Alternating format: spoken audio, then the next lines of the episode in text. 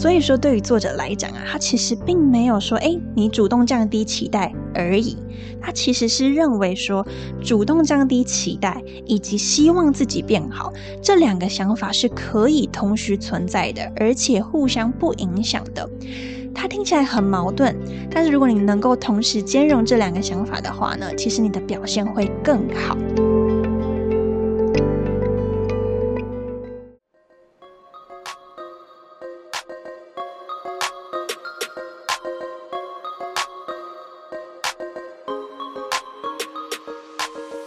我是席娜 Athena，欢迎来到理想自己研究室。在理想自己研究室，我会和你聊聊如何探索自己的潜能，并从设计人生以及生活优化的角度，帮助你实践理想生活。准备好过上你的理想生活了吗？和我一起听下去吧。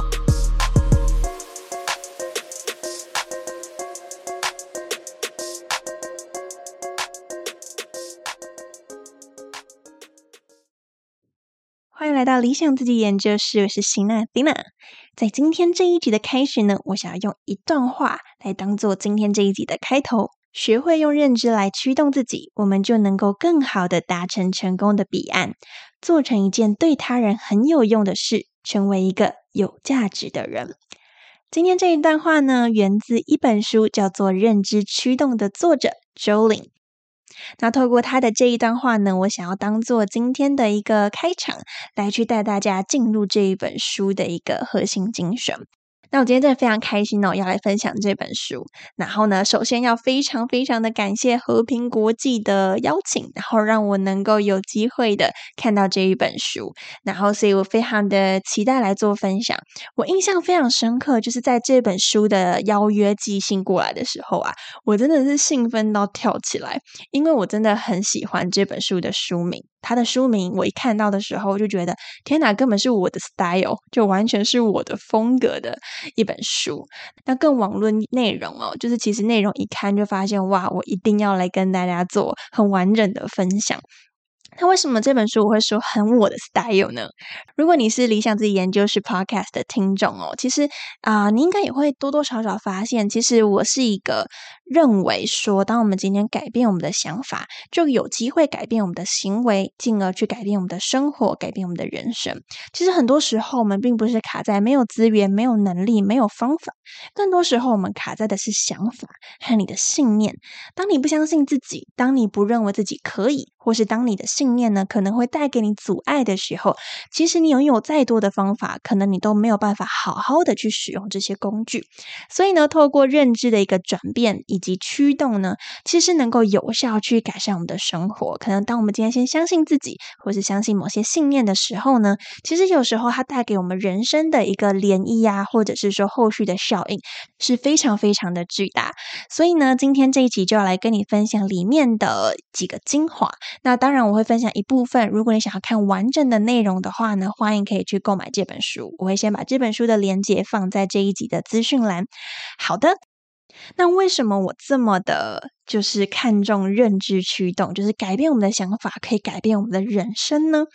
那这本书呢，也提到了一份调查，他就说呢，美国国家科学基金会调查发现呢，其实普通人的脑海里每天会闪过一点二万到六万个念头，其中八十趴的念头是消极的，九十五趴的念头和前一天完全相同。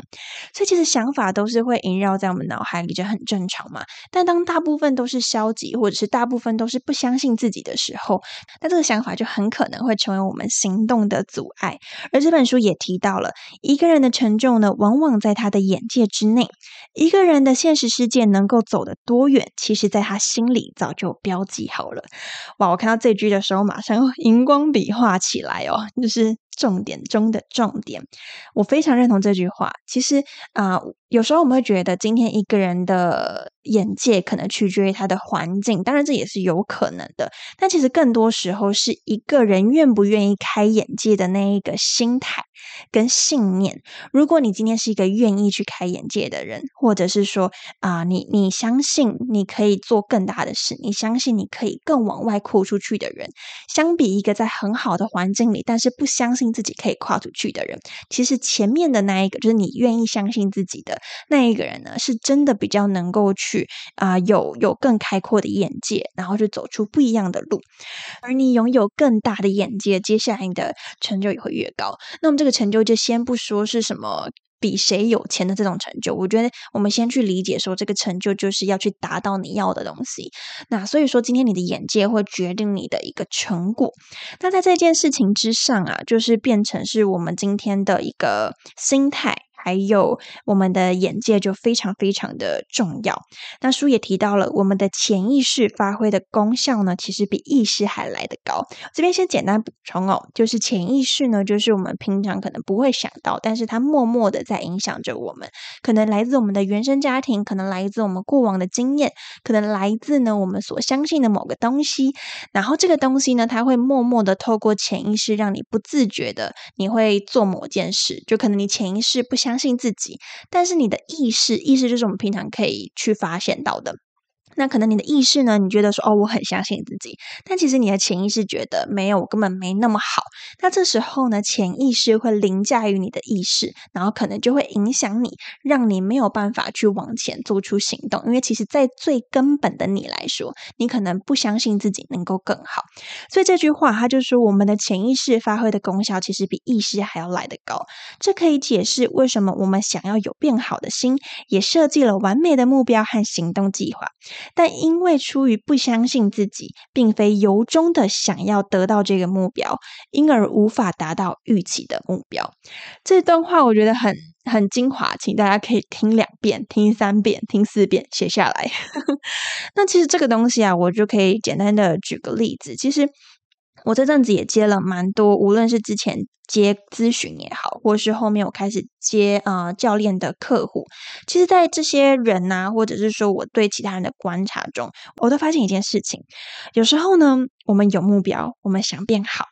然后呢，我们也能够讲出现在生活不好的原因，然后也可以讲出我自己不满意的地方，可以讲得非常的具细密。你也很清楚，你也知道我现在不满的是什么，然后我要的是什么。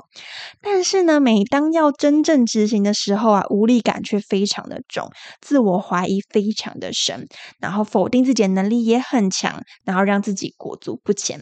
那这本书呢，其实它有一个重点是在讲利他的精神。那除了这个精神之外呢，其实也强调我们要去成为一个长期主义者。为什么呢？因为呢，像我刚刚说，我们会觉得很无力嘛。那这种无力感可能就会来自于我们常常急于想要快速的成功，或是快速的求成，然后呢，一次失败就会觉得自己非常的不好，所以呢，你就会觉得那干脆不要踏出去，反正踏出去有可能失败，那我就不要开始。那这本书就提到说，我们要去成为长期主义者，然后这个我非常的认同哦，因为长期主义者的态度是能够改变我们一生的。怎么说可以改变我们的一生呢？就是当我们今天把我们的人生不会只看到短短的眼前做失败或是做成功，我们把它放更远，就是去看说，OK，好，我即便一遍做不好，我可以来第二遍，第二遍做不好，我可以来第三遍。如果我们把这个时间轴拉长哦，把人生当做一场马拉松去看的话，其实你就会发现说，我即便啊一次做不好也无妨。就是很多人可能一开始就会想说啊，我我要赚多少多少钱，赚好多钱，或者是呢一开始想的计划就是哦，我要搞一个大团队。那这时候无力感就会非常的深嘛，因为其实一开始就要做到那么大是很难。但是如果你能用长期主义者的思维，就是去想说好，那这是可能几年或是几十年会发生的事情。那现在我可能可以先从做好一件小事开始。那你保持着长期主义者的心态，你更能够去往前做推进。那这本书其实有提到一个。概念想跟大家分享哦。他提到说，我们通常我们就会很追求能力上的成长。你可以想要去学一些技能啊，学一些知识啊，看一些书，这些是显性的。这个显是明显的显，就是我们看得到、肉眼看得到的一个能力成长。那相形之下对比呢，有一个隐性的，就是隐藏的隐，隐性的心理成长。那这个心理成长是我们看不到的，然后是一个心理内的运作，可能是出于你的信念呐，出于你的情绪啊，出于你的一些啊内在。动机啊等等。作者周林提到说，当心理成长呢，就是滞后于能力成长时，也就是说，心理成长拖住了能力成长的时候呢，其实是会限制能力的突破。所以呢，要成为一个长期主义者，就要刻意主动的多花时间建设内在的自我。什么叫做心理成长拖住能力成长呢？你可以想一下，你现在想要学一个新东西，语言也好，或者学程式，学一个新技能也好，这时候你的心理呢急于求成，你觉得我要赶快成功，我要赶快学会，或者是说啊，你觉得自己可能啊不够好，我我可能学不会，你就对自己很没有自信，没有自信。觉得自己不够好，或者是说急于求成，这些都是心理层面的。然后呢，你学一个技能，学一个能力，这是外代表的能力成长。当你今天心理成长，不相信自己可以，甚至你开始打垮自己的时候，这时候就会拖住你能力的成长。有时候不是你做不到，是你心里去拖住了那个东西。就是假设今天没有这个心理的一个一个阻碍的话，很有可能你马上就开始做了。所以这个就是所谓的心理成长，有时候会拖住我们的能力成长。所以呢，我们必须先从自己的内心建设开始做起。然后，当我们今天有一个比较稳固的心灵的时候呢，也会帮助我们在学习上更加的有效率。很多人就会来问我，就是说，哎，我是不是什么方法做不好？我是不是啊时间管理不够好？或者是说我是不是还睡不够少？就是我要多花一点。时间在上面等等，很多人以为是方法的问题。事实上呢，其实很多时候是心理的状态，就是其实你还没有准备好要去学习。然后这个部分，我们就要就是当你今天是心卡住的时候，我们就要从心着手。那也是这本书啊所要去强调的东西。那这本书啊，就提到人生最好的模式是长期乐观、短期悲观、当下愉悦。那详细的就是这三个的概念呢，就是更详细的可以来看这本书哦。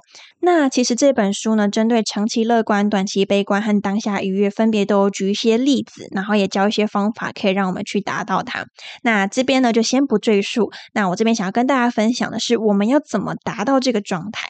一来呢，这本书提到我们要有一个有意义的目标。二来呢，在实践上的时候，我们要能够贴近现实。那什么叫做贴近现实？这本书就提到了，我们要主动降低期待。你没听错，就是主动降低期待。作者就提到，只要我在遇到困难的时候，主动降低期待，允许自己一次只做好一件事情，允许自己在开始的时候进步缓慢，甚至反复失败，允许自己花更长的时间去练习，就一定能够做成这件事。作者就举一个例子。大家可以回想自己小时候，可能婴儿时期、baby 时期，然后你慢慢的一开始只会连滚带爬，慢慢的你就会想说，哎，我要来去学着站起来。看他大人，然后都站起来，就想说，哎，我也要试着自己用双脚站起来。在我们小的时候，我们非常心无旁骛的，我们的就是脑海中就是很很执意的，就是好，我要学着站起来，我要学着站起来，然后就是一试再试，一试再试，跌了，好，我再试一次。再跌了，我又再试一次，跌了，我再试第三次。所以现在大家基本上我们都是站起来的，就是因为我们当时能够很心无旁骛的做这件事情，让我们好好的站起来。当时的我们非常有耐心，没有预期，只有很单纯的练习，告诉自己我要站起来。其实，在小时候的我们还没有接受很多外在的刺激，或者是说很多让我们分心的东西，所以我们是非常能够心无旁骛的。所以你有没有发现，其实我们是能够做到心无旁骛？我们是能够做得到一些显性的能力成长，就像我们站起来这件事情。但是长大过后，啊，我们好多好多的担心，好多好多的害怕。这种担心跟害怕呢，其实就是你心里的东西在阻碍你，在拖住你能力上的一个成长。那这时候我们就可以反思啊，哎，是什么让我们害怕？是什么让我们急坏了？有可能这个害怕是因为你过去嗯曾经被骂，曾经被看不起。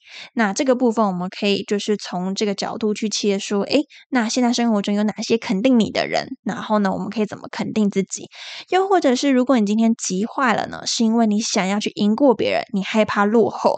你知道我们华人就是有一句话嘛，就是不要输在起跑点，然后搞得好像大家都在跑赛跑一样，就是很像 就是每个人都很赶哎，然后就觉得哦不行，我不能输人家。但重点是你认真一看，你跟别人的跑道有时候你长得完全不一样。但是呢，我们却有一种很害怕啊输人一截，很害怕落后的感觉。但其实这个东西只是我们的想象哦，它并不是一个很很真实的东西。就是你不会真的有落后。那又或者是说，今天可能因为大环境的关系，让自己非常的急。因为像以台湾的环境来讲，好了，其实是啊步调蛮快的。然后或者是说，因为现在科技的更迭速度非常的快，所以呢，也让我们在啊无论做任何事情，我们就会非常的急，就觉得哦，我要 follow 最新的科技潮流，我要 follow 最新的一个社会趋势。那这样子的一个大环境，可能也会默默的潜移默化，让我们变得比较急躁一点。那当你能够去觉察。说：“诶，我今天是因为什么这么急？我到底在急什么？你可以问自己：我到底在急什么？我为什么这么急？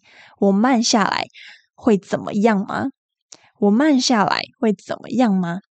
有时候你一想，你就会发现，诶，也还好。就是明明有人比我更慢，人生还是过好一辈子。那我这么急做什么？所以说。”当我们今天能够去觉察这些极化的原因，或是让我们害怕的原因，这时候我们才能够克服它，好好的脚踏实地，一步一步的往前走。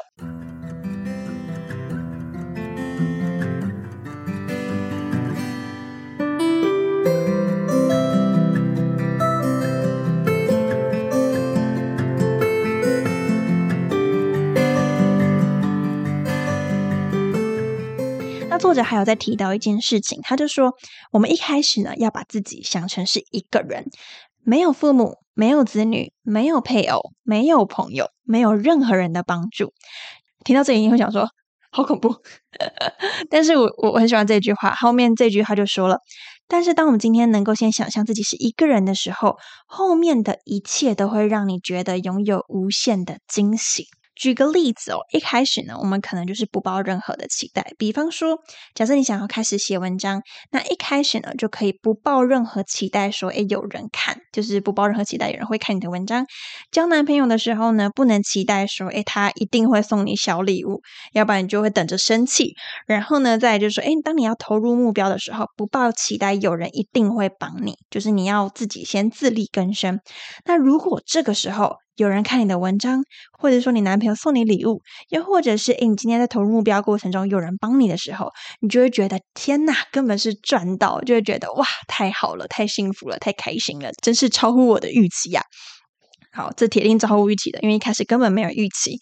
好，那当然我知道你一定会想一个问题哦，就是这样子也太令人难过了吧。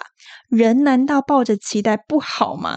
抱着期待让我们的生活比较缤纷，或者是充满希望啊？难道我一定要过得这么悲观跟消极吗？我跟你说，你这个心态我太懂了，因为在三四年前的时候呢，我也是对未来抱持着各式各样期待的人。然后有一次，我的朋友就跟我说：“你这样子的话，你只会希望落空，你只会期待落空。那你这样子还不如一开始就不要抱期待。”那不是更好？然后我听到当下这句话，你以为我顿悟了吗？没有，我生气了，我就觉得生闷气了，我就生闷气，我就想说，你懂什么？就是 你为什么要这样子泼我冷水呢？但是，但是呢，后来我就啊也尝试的实做一阵子哦，当然后面中间有些转折，所以我就开始去尝试做这件事，就是我不抱任何期待的去做一件事情，然后最后得到成果，我就当赚到；没有得到什么成果，我就当 OK，如我预期。实做了一阵子之后，发现哎还不错，还不错，就是呢觉得。每次可能只要原本我我像我之前写文章啊，我就期待可能大概一个人看吧，我就觉得 OK，那就很棒。那后来十个人看，我就超级无敌的 开心。然后可能别人就想说，啊，这样就开心哦。但是有时候你就会想想哦，啊，我们这个开心不开心都是比较出来的嘛，对吧？但我今天期待是零啊，有一个人看，诶，我就赚到。啊，今天如果我期待十个人看，结果一个人看，哇，我难过到爆。这这就是所谓的认知驱动哦，就是你的想法有时候转变一下，你看待事情的角度就完全不一样了。但是我知道，当你听完这些，可能还是没有办法觉得很能够接受，因为可能觉得说他这想法太消极了。那接下来呢，作者的论点我真的是觉得太太太太赞了。我觉得他点出了最关键的东西。今天就是呢，希望大家能够去记得接下来这位作者提的概念。作者说，主动降低期待不是自我放弃。主动降低期待和希望自己变好，看起来呢虽然相互矛盾，但其实并不矛盾。一流心理的标准呢，是说一个人能不能在心中同时容纳两种相反的期待，还能够正常行事。所以说，对于作者来讲啊，他其实并没有说，哎，你主动降低期待而已。他其实是认为说，主动降低期待以及希望自己变好这两个想法是可以同时存在的，而且互相不影响的。它听起来很矛盾，但是如果你能够同时兼容这两个想法的话呢，其实你的表现会更好。因为如果你今天希望啊有一点希望感，那你就可以更加的去提取那一些啊希望自己变好的想法跟动力。而如果你今天抱了太多期待，让自己压力快要压垮的时候，你可以再去提取另外一个部分，也就是主动降低期待。所以这两个东西呢，大家不要把它想成一个就是全有全无，就是非黑即白，两个只能二选一。它其实有点像是我们两个都生存在我们身上的能力。然后今天你需要什么，我就把它拿出来。虽然两个听起来看似矛盾，但是我们两个就是妥善的并济，就是妥善的互相运用的时候，那这个时候其实能够让你在实践的道路上面更加的顺利。作者就提说，同时拥有这两个呢，事情能够做得更好。因为呢，一个人如果只有欲望，也就是说，如果你只有希望自己变得更好的这种欲望的话，那这时候我们很容易急于求成，或者是说很暴躁刻薄，因为你太想要变好，你太想要快速的有结果，那这时候我们很容易很暴躁、很急躁，所以他就会很难有耐心的行事。那如果说今天只有理智，也就是说今天呢只有主动降低期待，而没有希望自己变得更好的话，这时候呢就很容易动力不足。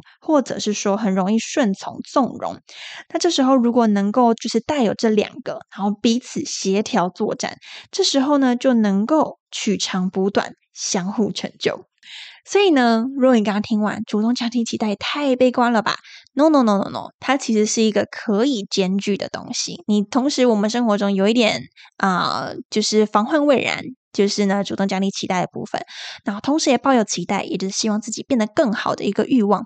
这两个同时并进呢，其实可以让我们在走每一步的过程中既有动力，同时呢，我们也能够就是比较稳妥的前进，不会容易急于求成，或者是说不会容易呢，就是抱持太大的期待，然后接着希望落空。但是同时我们还是有期待的，所以这是一个很重要的观点。我们可以试着两个并进，其实让你在行动上面会更加的比较能够去。去推进，我们不用两个，就是只挑一个。那所以最后作者说啊，当你今天能够两个概念相融，就是同时希望自己变好，同时也主动降低期待，这样的人呢，必定心态开放，并表现出这样的特质：既强烈的希望自己变好，又能够稳住自己，慢慢前行；既能做最好的准备，也能够做最坏的打算；既能好好的爱他人，也能够好好的爱自己。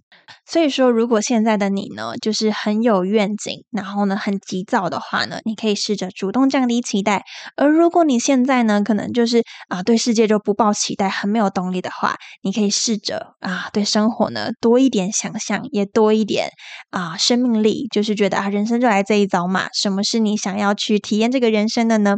有一点梦想，或是有一点期待，其实是没有问题的。它可以让自己的生活更加五彩缤纷。所以说，如果你今天真的是非常非常的急躁，最后可以分享一句台语的谚语哦。台语的谚语呢，有一句话叫做“假劲弄破瓦”，希望我发音没有太不准，我台语真的很烂，然后所以希望刚刚那一句没有没有没有发音错误啊。那中文的话呢，就是说，当我今天吃的很快的时候，很容易把碗弄破，就很容易摔破碗，就是你狼吞虎咽，然后呢，碗就是拿的很不稳，很容易就摔破了。所以，当我们今天太急躁的时候，很容易就是会搞砸很多东西，所以我们一定要稳住。就是稳稳的前行，有句话叫做“慢慢来比较快”。真的比较快。所以最后的最后呢，想要邀请你可以思考一下你人生的愿景是什么，然后也思考现况在哪里。我们试着呢脚踏实地，一步一步的走，然后呢就一步一步到我们想要的一个方向。那像李安呢，在成名前也看了很多的电影，然后呢也是默默无闻很久很久，然后才有一个起飞嘛。那还有就是，我想要提一个我很喜欢的前辈，叫严长寿。他其实他的起跑点，以现在大家认知来说，起跑点是低的。就是他其实不是特别高学历的人，但是呢，他去工作的时候呢，他就遵循着一个概念，叫做“垃圾桶哲学”。这个概念真的也是帮我很多。垃圾桶哲学就是说，我们一开始都会想说，我一次就要做到很体面的位置，或者是说，啊，我我不不愿意做那一些小杂事，然后可能一次就要当主管，甚至当领导人，甚至当创业家，我不愿意去碰那一些很很杂七杂八，然后很琐碎的东西。但是延长。说他就秉持着垃圾桶哲学，大家丢到垃圾桶里的那一些废纸，他就会拿来看。那其实这些资料呢，就是你默默的读完之后，你就很快速可以了解整个公司的一个脉络，或者是说了解这个公司现在运作上面的一些细节。所以这些大家很容易忽视掉的垃圾桶里的东西呢，对他来说就是宝物。这也让他后面呢，就是啊，在事业的发展上面能够就是有所推进，而且很有自己洞见的一个很大的原因。那其实看那。那些资料很琐碎、很慢嘛，他并不是一开始就在一个很好的立足点就直接创业，或者很直接的当企业家。但是呢，他透过这样子一步一步的，然后遵循这种慢慢来比较快。虽然我不确定他是不是这么想，但是其实以我这个读者的观点，我觉得他就是一个很耐得住性子的人，所以这也是我特别特别喜欢他的原因。对，然后呢，就也想要从他的故事来分享给大家，就是这种。垃圾桶哲学，或者是说主动降低期待，然后让我们的生活可以比较稳妥的前进。那最后呢，就分享一下看完这本书的心得哦。其实我觉得以心态建立来说，这本书真的是很棒的一本书，而且它非常的浅显易懂，很好读，就是不会像可能有些书很很艰涩或是很困难。那这本书呢，我觉得是非常平易近人的。然后它里面呢提到的认知驱动的精神呢，我非常的认同。之外，它除了像我刚刚讲的一个是长期主义嘛，那里面其实还有很多细节，大家可以去补来看。那其实另外一个部分是在讲利他。很多时候我们都会觉得啊，我要有我优先，我要干嘛，我要做什么，然后我要先爱我自己，然后做任何事情要回到我身上，就凡事都是我我我。